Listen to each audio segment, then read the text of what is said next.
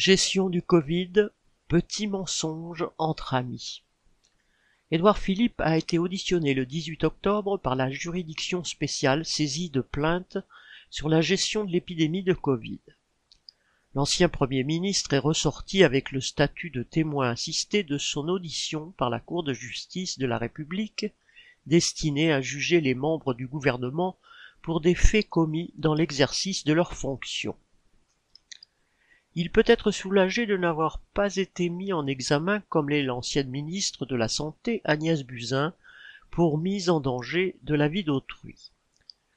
Dans son journal de la pandémie, qu'elle a tenu de 2019 à 2021, et qui est une pièce au dossier judiciaire, Buzyn se défend en prétendant qu'elle a, apporté toutes les preuves qu'on a anticipées et gérées au mieux.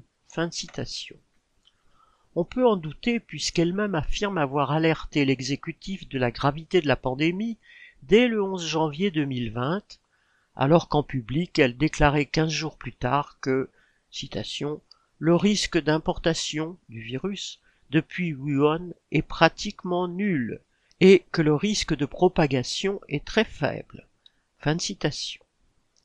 Peu après, elle acceptait de quitter le ministère de la Santé alors que la pandémie se répandait pour devenir candidate du parti macroniste à la mairie de Paris.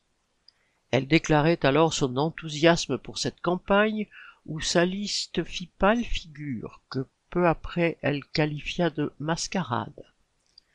Il apparaît qu'Agnès Buzyn, médecin de carrière, n'était pas rompue au métier de politicienne.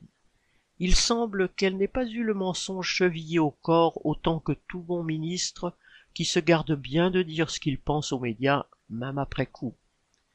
C'est ainsi que jusqu'à présent, elle est la seule à être mise en examen. Si Ben Ndiaye, qui déclarait alors au nom du gouvernement qu'il était inutile de porter des masques pour couvrir la pénurie de matériel de base organisée par l'État depuis des années par souci d'économie, n'est pas inquiété.